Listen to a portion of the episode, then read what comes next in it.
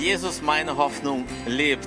Und das ist auch ein guter Einstieg und Überleitung zum, zur Predigt und zum weiteren Gottesdienst. Amen. Vielen Dank euch, liebe Band. Danke euch für das Mitsingen. Auch gerade in diesem Moment, wo die Band einfach aufgehört hat zu singen und ihr übernommen habt. Ich fand, das war irgendwie noch schöner als von der Bühne, oder? Okay. Danke, Band. Danke. Ja. Ähm, ich weiß nicht, wenn ich singe Jesus meine Hoffnung, ich weiß nicht, wie es euch geht, ich suche immer nach Bildern. Was bedeutet das, dass meine Hoffnung ist? Und äh, gerade ist mir das so klar geworden, wofür ist Jesus meine Hoffnung? Für all die Dinge, auch die nicht gut laufen. Für all das, was mir passiert, für all die Herausforderungen, für die Schwierigkeiten. Und da denke ich daran, dass Jesus jemand ist, um ein Bild zu malen, der so viel Kohle hat, das, was auch immer mir im Alltag begegnet und ich denke, oh Mann, wie soll ich denn das bezahlen? Dass ich sage, Moment mal, Jesus hat. Jesus kann das bezahlen. Das ist natürlich nur ein Bild, eine Übertragung. Also, ich meine, du kannst es auch direkt nehmen und persönlich und im Alltag. Aber das ist Hoffnung, dass ich weiß, was auch immer kommt. Ich habe da jemand, der etwas besitzt, was viel größer ist als mein Problem. Halleluja. Predigt geht gleich los. Es ist Montag. Also nicht jetzt, sondern stell dir vor. Jetzt ist Sonntag. Es ist Montag. Im Haus ist es laut. Außerdem ist es nicht so sauber, wie du es gerne hättest. Die Wäsche türmt sich, wird immer höher. Du hast gerade einen weiteren Streit zwischen deinen Kindern geschlichtet. Der Zeitplan für die aktuelle Woche, der vor dir liegt, auf dem Tisch oder im Kopf scheint unmöglich zu schaffen. Du musst noch ziemlich viele Besorgungen machen und dein Kontostand ist so weit unten, dass du das Gefühl hast, okay, mit der nächsten Bezahlung rutscht, rutscht der Kontostand ins Minus und es ist gerade erst Monatsmitte. Keiner der Menschen um dich herum scheint irgendwie nur annähernd zufrieden zu sein. Du fühlst dich erschöpft und nicht genügend gewürdigt. Und außerdem sind du und dein Ehepartner schon lange nicht mehr zusammen ausgegangen. Wenn dir eins oder mehrere Dinge davon bekannt vorkommen, dann ist es sehr wahrscheinlich, dass du, wie meine Frau und ich, zu den ganz normalen Eltern gehörst, die Kinder haben. Oder du hast irgendwie sonst Verantwortung für Menschen, du bist Teamleiter, du bist Bereichsleiter, hast irgendwie Verantwortung im Job für Menschen, für ein Budget, für, für Aktivitäten. Und alles, was ich heute sagen werde, wird sich auf Eltern und Kinder beziehen, aber du kannst, wenn du nicht zu den Eltern gehörst oder deine Kinder schon aus dem Haus sind oder noch keine Kinder da sind, kannst du alles übertragen. Abgemacht? Gut, sonst fühlen sich ja einige gleich ausgeladen. Herzlich willkommen in meiner Predigt. Immer wieder ähm, habe ich das Gefühl, dass Eltern wie wir, wie Tanja und ich, sich mitten in den vielen Aufgaben, die sie haben, so richtig verlieren. Dass wir vor, Leid, vor lauter Aufgaben eigentlich vergessen, wer wir eigentlich sind und wozu wir da sind. Wir tun ziemlich viele Dinge im Alltag, viele gute Dinge, aber wir haben nicht mehr klar vor Augen, warum wir sie eigentlich tun. Der alltägliche Trotz des Elternseins kann einen so richtig aufzehren. Kann mir jemand Amen dazu geben? Okay, vor allem die Eltern. Wenn wir den Blick für das verlieren, warum wir das eigentlich Tag für Tag tun, dann wird es richtig schwierig im Alltag. Dann wird es mehr denn je Abende geben, wo du einfach sagst, ich will gar nichts mehr wissen, ich will gar nichts mehr hören. Am liebsten würde ich das Haus verlassen, irgendwie ein bisschen weiter wegfahren, um wenigstens ein bisschen Ruhe zu haben. Danke für das Lächeln. Und das Schlimmste dabei ist, wir verstehen nicht als Eltern in diesem Moment, warum gerade diejenigen, die wir so sehr lieben, für die wir das eigentlich alles tun, für unsere Kinder, uns einen derartigen Ärger und Frust bescheren. Dass sie so sehr diesen Frust, diese Unzufriedenheit bei uns auslösen, obwohl sie uns so nahestehen. Und eigentlich machen wir es für sie oder mit ihnen. Ja, ein bisschen auch für uns. Ganz gewöhnliche Aufgaben, die wir Tag für Tag zu erledigen haben, werden zu einer endlosen Liste von lästigen Pflichten, die irgendwie keinerlei höheren Sinn oder Zweck zu haben scheinen. Also wenn ihr euch zwischendurch ein bisschen angesprochen fühlt, dürft ihr gerne irgendwie Ja reinrufen oder genau oder sprich weiter oder so irgendwie. Ja, auf jeden Fall. Okay, sprich weiter. Halleluja. Kein Wunder also, dass viele erschöpfte Eltern wie Tanja und ich so nach Hilfe suchen, nach Ratgebern, die am besten so in sieben Schritten aufzeigen, wie man das Problem löst, wie man die Kinder richtig erzieht und äh, zack, ah, ich habe verstanden, so geht das also. Schritt eins, dann zwei, dann drei, dann vier, dann steht das, nein, Christkind vor der Tür. Also, mir geht es immer wieder so, dass ich, ja, wie soll ich das sagen? Es gibt so einen alten Actionfilm. Ähm, früher habe ich mal solche Filme geguckt. Karate Tiger oder so, oder Karate Kid, irgendwas. Also die Generation heute kennt diese Filme gar nicht. Die sind schrecklich, wenn ich jetzt so einen Film nochmal sehe. Und da gab es irgendwie so eine, so, da ging es um Kämpfen und ein wilder Kämpfer, der beste Kämpfer der Welt, äh, er sollte sich dann eine Frau aussuchen. Da kam eine ganze Reihe von Frauen, ne? aber sie wollte halt mit ihm nicht. Und er hat es nicht geschafft, sie zu kriegen. Er hat es nicht geschafft, sie irgendwie festzuhalten oder zu gewinnen, wie auch immer. Und sie ist immer wieder abgehauen. Und sein Trainer sagt, der wildeste Kämpfer der Welt, der stärkste Kämpfer der Welt und er kann nicht mal eine kleine Frau in den Griff kriegen. Ich sage, ist jetzt vielleicht ein blödes Beispiel, denkst du, aber ich sag dir was. Manchmal sage ich mir selbst, ey, du bist Pastor. Du hast Verantwortung für so viele Menschen und du schaffst es nicht mal, drei kleine Kinder in den Griff zu kriegen.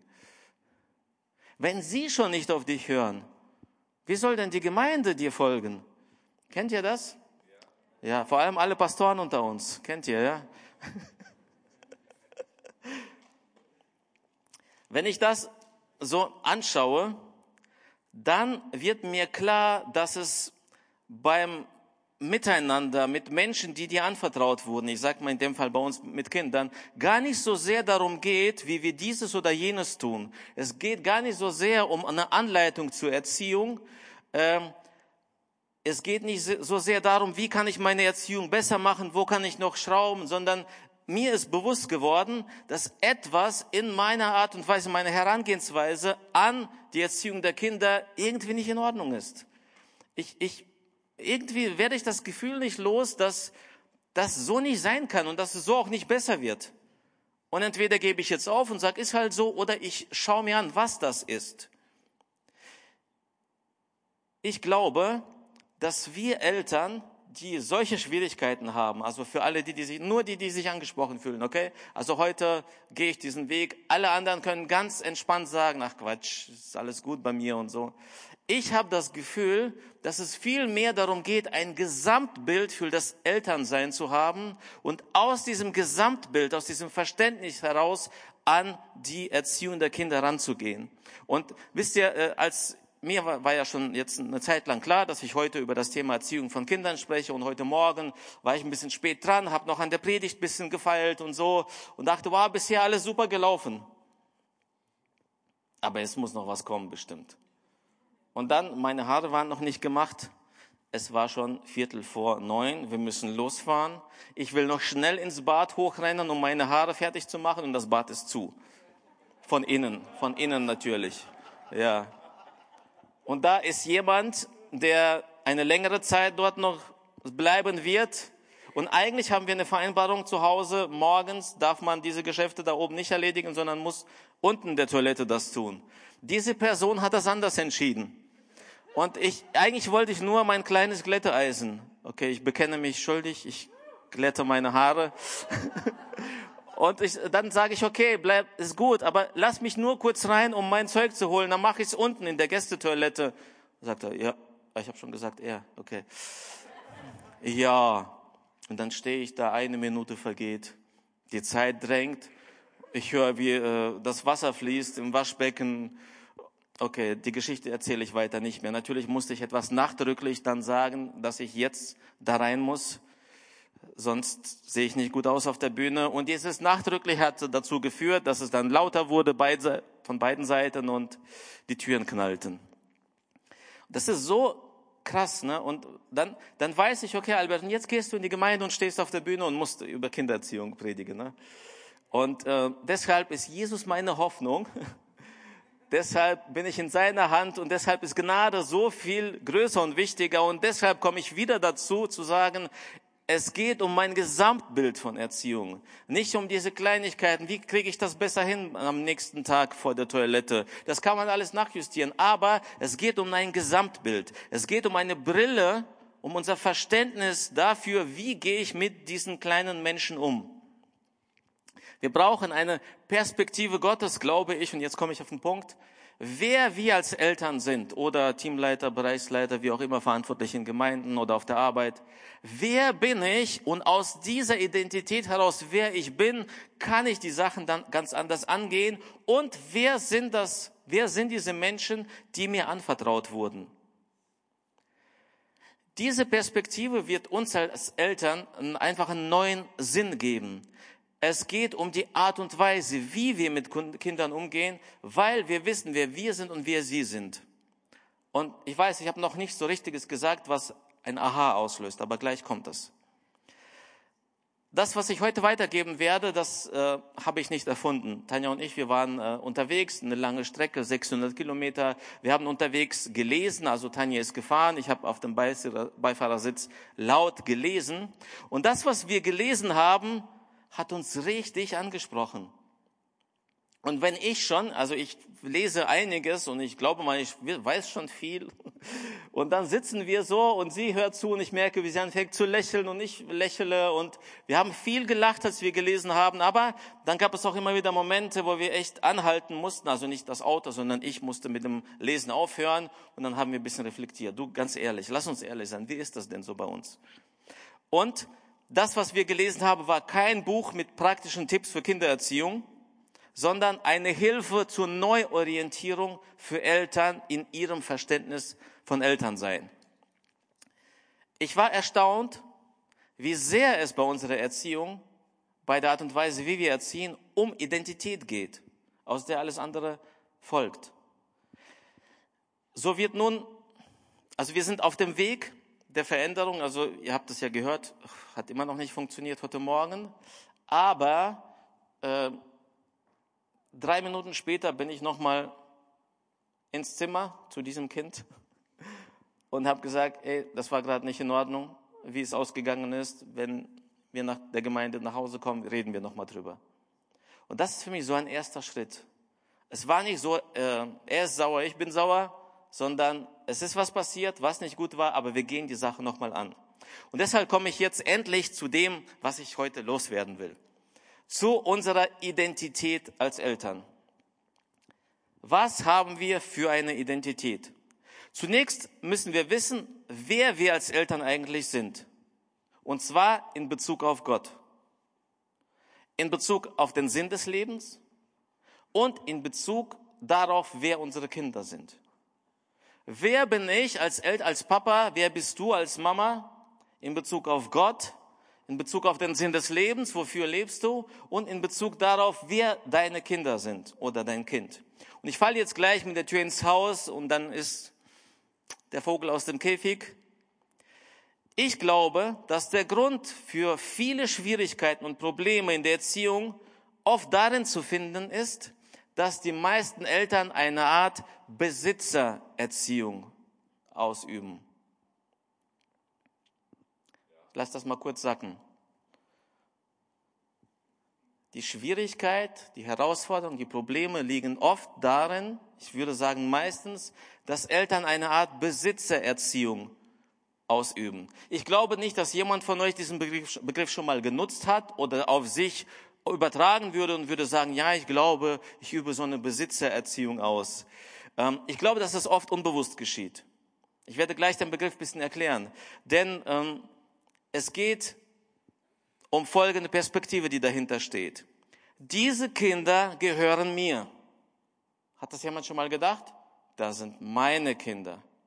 Die gehören mir. Und deshalb kann ich sie so erziehen, wie ich das für richtig halte.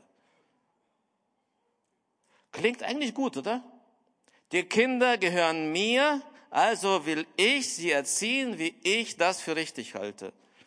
Und ich bin ziemlich sicher, dass ich den Satz schon mal gesagt habe und bestimmt schon öfter.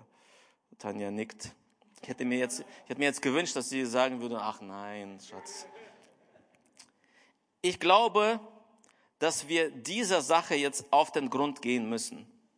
Wenn wir denken, dass Kinder uns gehören, dann tun wir Dinge, die kurzsichtig sind, die aber auf lange Sicht keinen Sinn machen.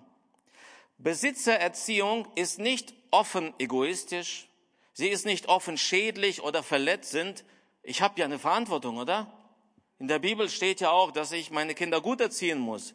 Und übrigens bei den Anforderungen an einen Ältesten oder Pastor oder wie auch immer steht auch bei den Anforderungen, seine Kinder müssen gut erzogen sein.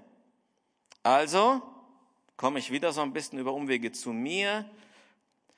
Aber das Problem ist, dass Erziehung oft nicht offensichtlich geschieht, sondern zwischen den Türen, zwischen Tür und Angel, zwischen den Momenten, in den kleinen Augenblicken des Lebens, gerade dann, wenn wir nicht vorbereitet sind.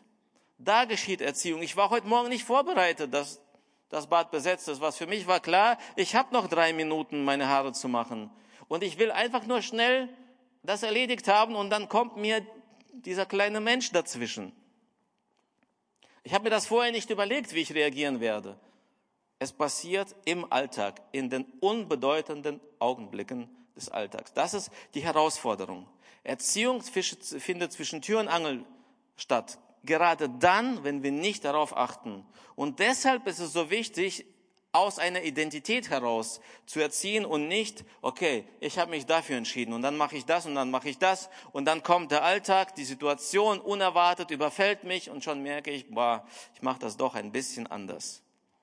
Diese ungeplanten kleinen Augenblicke machen den Unterschied und sie sind es, die die Seele unserer Kinder prägen.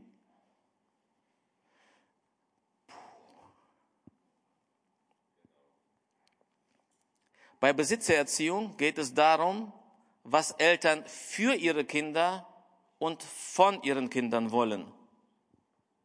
Klingt auch irgendwie richtig, oder? Bei Besitzerziehung geht es darum, was Eltern für ihre Kinder und von ihren Kindern wollen. Es geht darum, was Eltern aus ihren Kindern machen wollen. Fühlt sich keiner angesprochen, oder?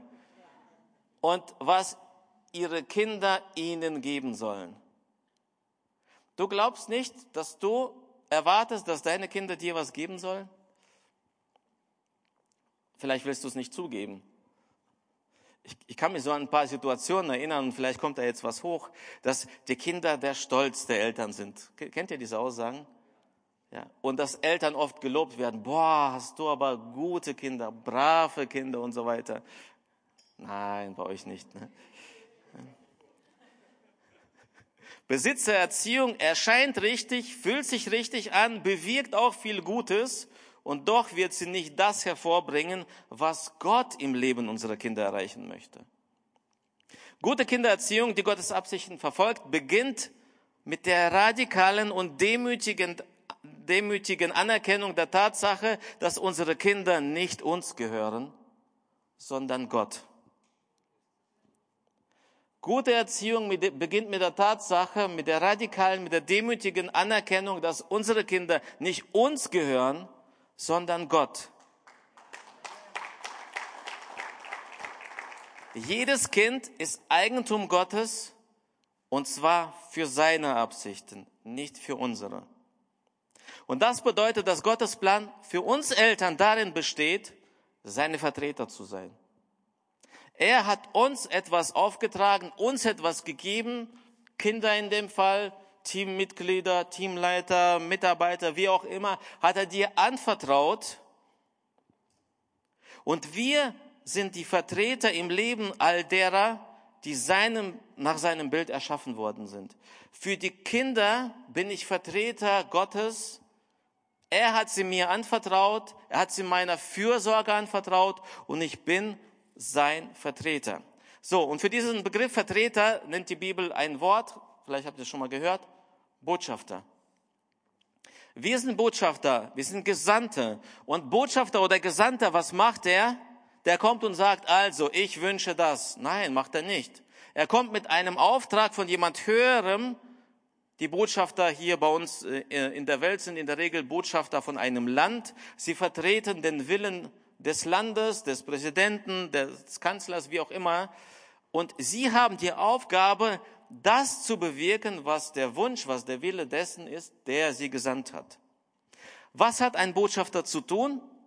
Er hat treu die Botschaft, die Handlungsweise und den Charakter der Person zu repräsentieren, die ihn beauftragt hat. Ich besitze nicht die Freiheit, unabhängig von dem zu handeln, der mich gesandt hat. Und jetzt werdet ihr schon merken, wo, wohin ich führen möchte, wohin die Predigt gehen soll. Und ich, ich teile das mit euch nicht, weil ich sage, boah, also es ist eine, eine Sache, die habe ich schon zehn Jahre lang ausprobiert, sondern ich verstehe, als wir das gelesen haben, als wir angefangen haben, Schritte zu gehen, haben wir verstanden, das ist eine völlig andere Herangehensweise. Wenn ich den Charakter meines Gesandten vertrete und der schreit nicht rum, dann schreie ich auch nicht rum. Er ist geduldig, dann bin ich auch geduldig. Er kann vieles aushalten, dann kann ich auch vieles aushalten. Herr Jesus, sei mir gnädig. Meine Hoffnung ist in dir.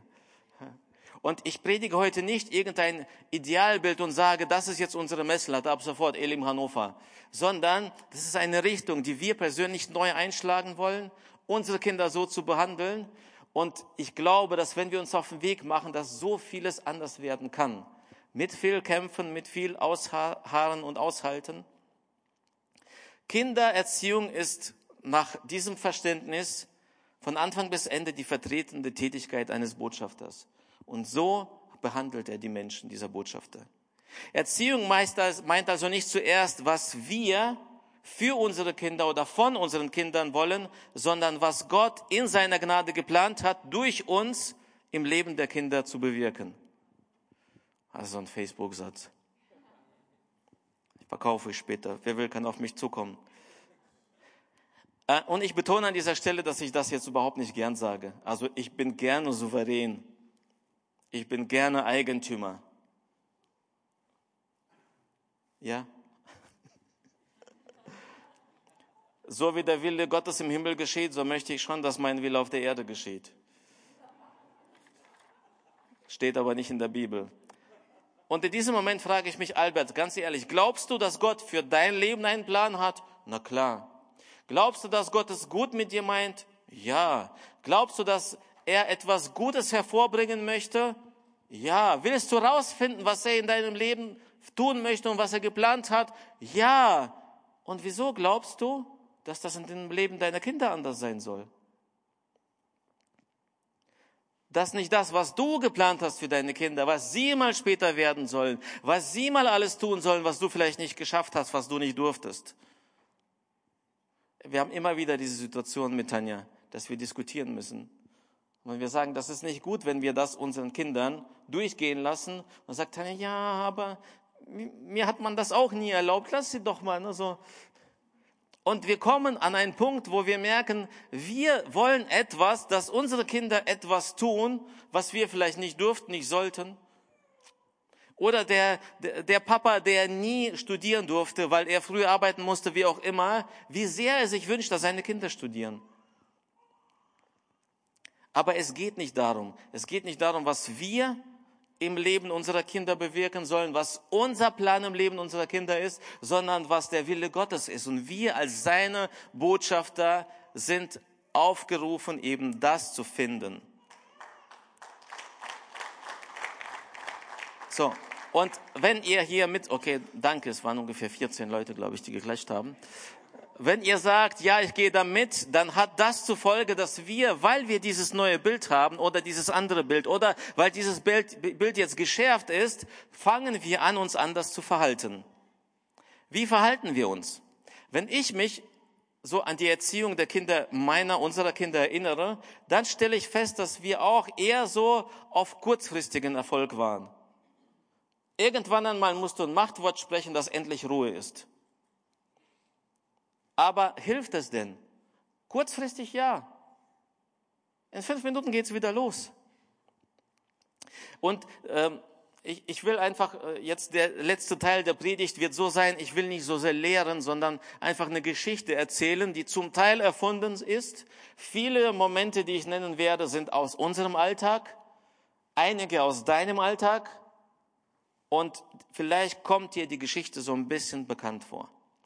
Schon beim Essen am Tisch zicken sich deine Teenager an oder deine Kinder oder deine Mitarbeiter beim Teammeeting. Die Stimmung wird zunehmend aufgeheizt.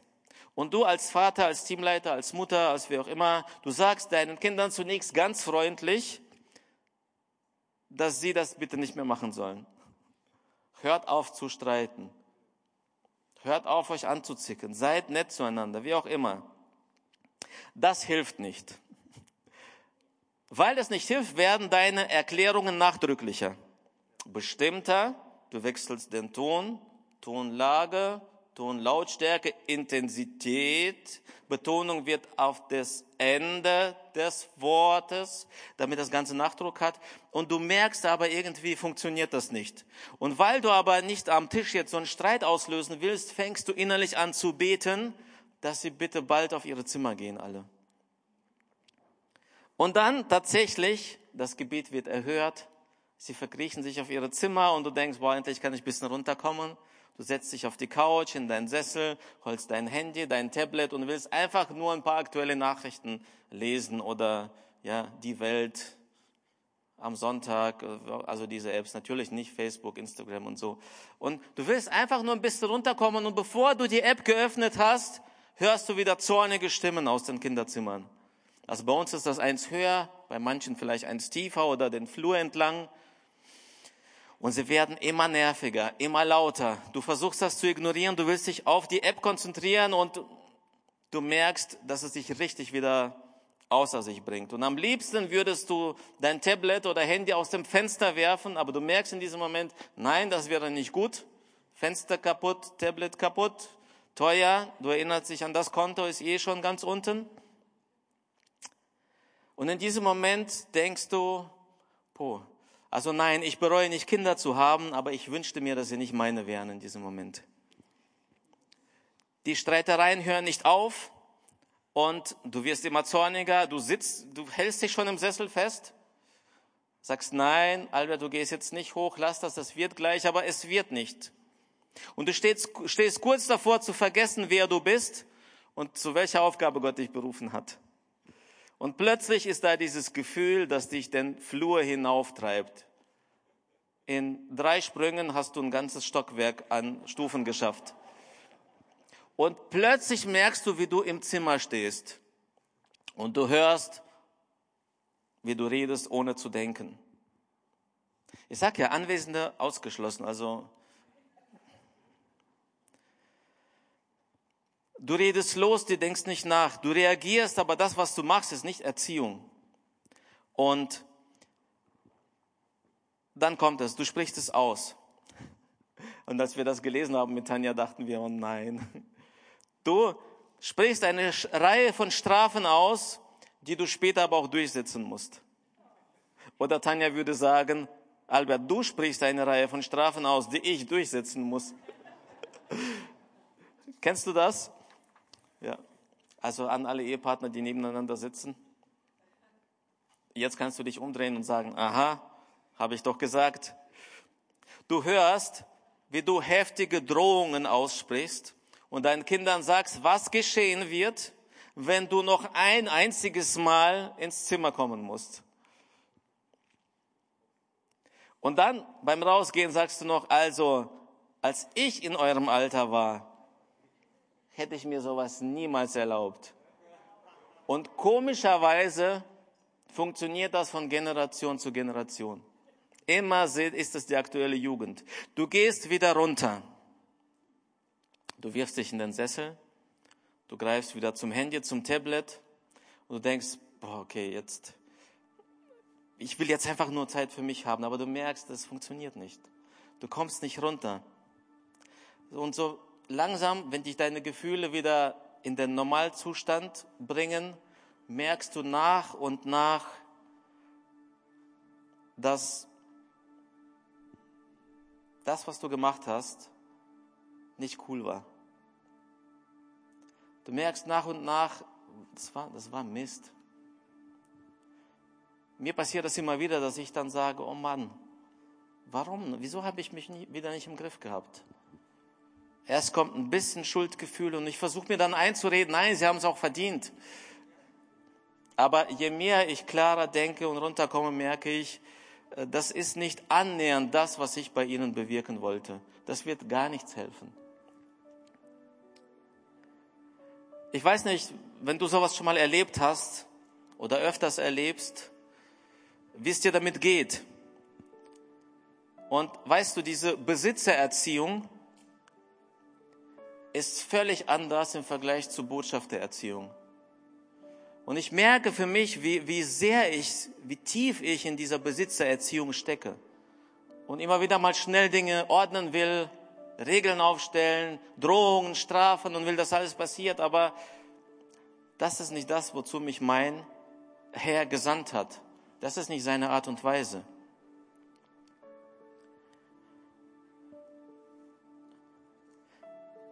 Mir wird in diesem Moment bewusst, dass ich das aus eigener Kraft nicht schaffe.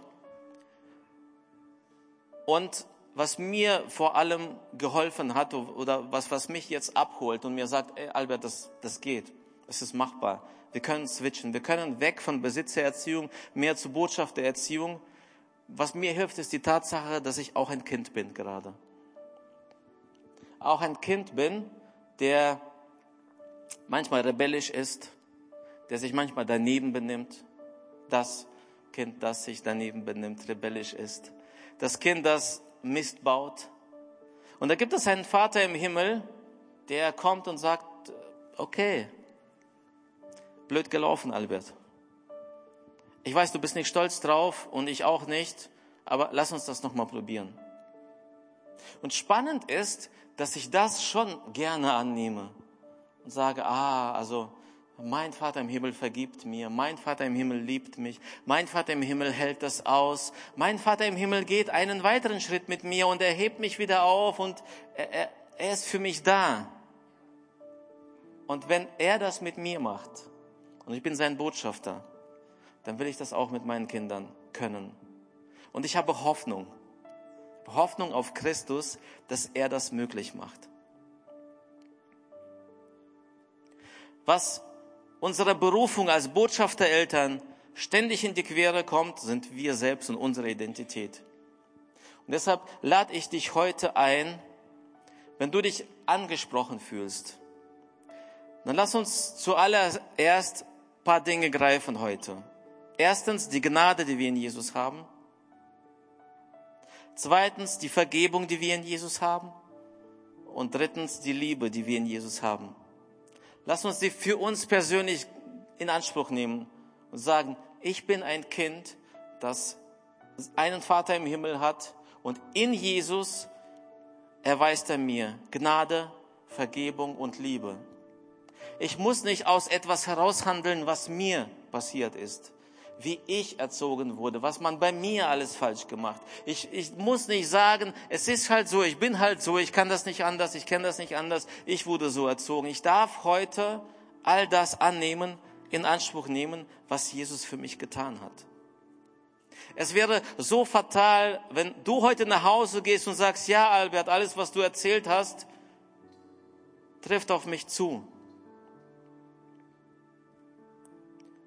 Es wäre fatal, wenn du sagst, es ist halt so. Es kann nicht besser werden. Ich möchte dir heute sagen, das ist so eine einfache Aussage, aber ich will dich daran erinnern, dass Jesus größer ist als unsere Fehler. Und wenn du gerade dich irgendwie schlecht fühlst oder schuldig, dann sag dir das selbst. Jesus ist größer als meine Fehler. Jesus ist größer als meine Schuld. Jesus ist größer als mein Versagen. Und er ist größer als meine großen Schritte, mit denen ich ins Zimmer hochrenne. Er geht schneller. Ich schaffe es aus eigener Kraft nicht, aus meinen eigenen Fähigkeiten, aber ich möchte Epheser 1.19 in meinem Leben proklamieren. Ich möchte es jetzt vorlesen und du kannst es gerne schon als Teil deines Gebets aufgreifen, festhalten. Paulus sagt, Schaut, mit was für einer überwältigend großen Kraft er unter uns, den Glaubenden, am Werk ist.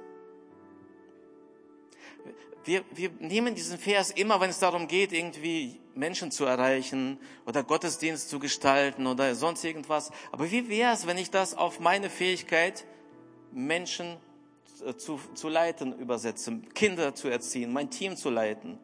Schaut, mit was für einer überwältigend großen Kraft er unter uns, den Gläubigen, am Werk ist. Und jetzt kommt es. Es ist dieselbe gewaltige Stärke, mit der er am Werk war, als er Christus auferweckt hat. Diese Kraft wirkt in dir als Papa, als Mama, wenn du deine Kinder erziehst, wenn du für sie da bist. Und ich möchte dir Mut machen, das jetzt für dich anzunehmen. Wenn du auch siehst, dass du viele Besitzererziehungselemente in dir hast, dass sich das eine oder andere angetriggert, angesprochen hat und du das gerne mehr verschieben möchtest in Richtung Botschaftererziehung, Botschaftereltern, dann würde ich gerne mit dir beten. Darf ich euch bitten, die Augen zu schließen? Wer die Augen nicht schließen möchte, kann nach unten gucken, wenn es unangenehm ist. Und ich bin der Erste, der sich heute meldet. Wenn dich das auch betrifft, wenn du dich auf den Weg machen möchtest und wir gemeinsam beten sollen, dann heb gerne deine Hand und ich würde gerne mit dir beten. Danke, danke. Danke, danke für die vielen Hände. Wow, Jesus, es ist so gut zu sehen, dass du heute etwas machst. Es ist so gut zu sehen, dass du es aufgreifst, dass du für uns da bist, dass deine Gnade es ist, die es tut, Herr. Und danke, dass wir heute nicht dazu aufrufen, etwas zu leisten, etwas zu können, schlau genug, gut genug zu sein, sondern heute, Jesus, falle ich in deine Arme.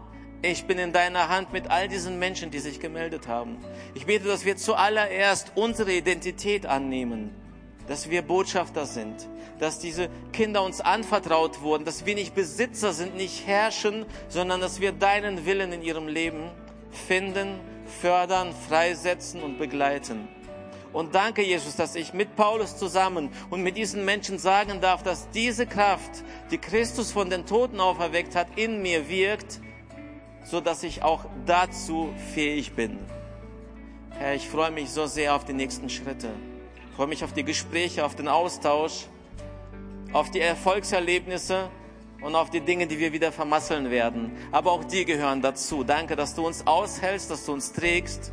Und ich bete, dass wir einander stärken und von dir getragen unsere Identität als Botschafter leben dürfen. Danke dir, Jesus. Amen. Und jetzt möchte ich noch einmal eine Einladung aussprechen, bevor wir nochmal das Ganze im Lobpreis, im letzten Lied äh, nach der Predigt nochmal vertiefen. Möchte dich dazu einladen, jetzt auch eine Entscheidung zu treffen. Weil das, auch wenn ich jetzt über Erziehung gesprochen habe, du hast gemerkt, sehr viel hängt davon ab im Leben von deiner Identität, wer du bist. Und heute ist ein Tag, an dem ich dich einladen möchte, deine Identität zu ändern. Wow, das ist so krass, denkst du. Es geht nicht um eine Operation oder ein bisschen schon. Es geht darum, dass du ein neues Herz bekommst, ein neues Denken, ein neues Bild von dir selbst. Und zwar als jemand, der von Gott geliebt ist, als jemand, der von Gott angenommen ist, als jemand, der mit Gott durch das Leben geht und als jemand, der es zu seiner Aufgabe gemacht hat, herauszufinden, was Gott für sein Leben tun möchte. Wenn du bisher ohne Jesus gelebt hast, wenn Jesus bisher noch nicht der Herr in deinem Leben war und du sagst, das hört sich gut an, ich will mein Leben ihm geben. Es ist gut, diesen Weg zu gehen. Ich will es auszuprobieren. Dann würde ich gerne für dich beten. Du kannst dich heute für dieses Leben mit Jesus entscheiden. Und es ist wie ein Identitätswechsel. Es ist wie ein, ein Neugeboren sagt auch die Bibel dazu. Und wir als Gemeinde würden so gerne mit dir beten und für dich beten. Also bitte nochmal die Augen zumachen, dass wir nochmal eine persönliche Zeit haben und dass jeder frei aus sich heraus diese Entscheidung treffen kann, der es möchte. Wenn du heute da bist und du sagst, ja, ich will dieses Leben mit Jesus, ich will mich heute dafür entscheiden, dann lass mich gerne deine Hand sehen und wir beten auch für dich. Bist du heute hier? Wenn ja, dann streck einfach kurz deine Hand aus und wir beten gerne miteinander. Gut. Wenn du dich nicht traust oder dir nicht sicher bist, ist das auch in Ordnung. Du kannst gerne am Ende des Gottesdienstes auf mich zukommen oder auf Andi. Er ist auch da und wir würden gerne einfach mit dir ins Gespräch kommen. Denn wenn dich das gerade bewegt und du bist unsicher, geh nicht nach Hause damit. Es wäre so schade, diesen Moment zu verpassen. Ich ermutige dich dazu, es heute festzumachen. Danke, Jesus. Danke für jeden, den du heute angesprochen hast. Danke, dass du heute zu dir rufst und danke, dass heute Leben von Menschen neu werden. Amen.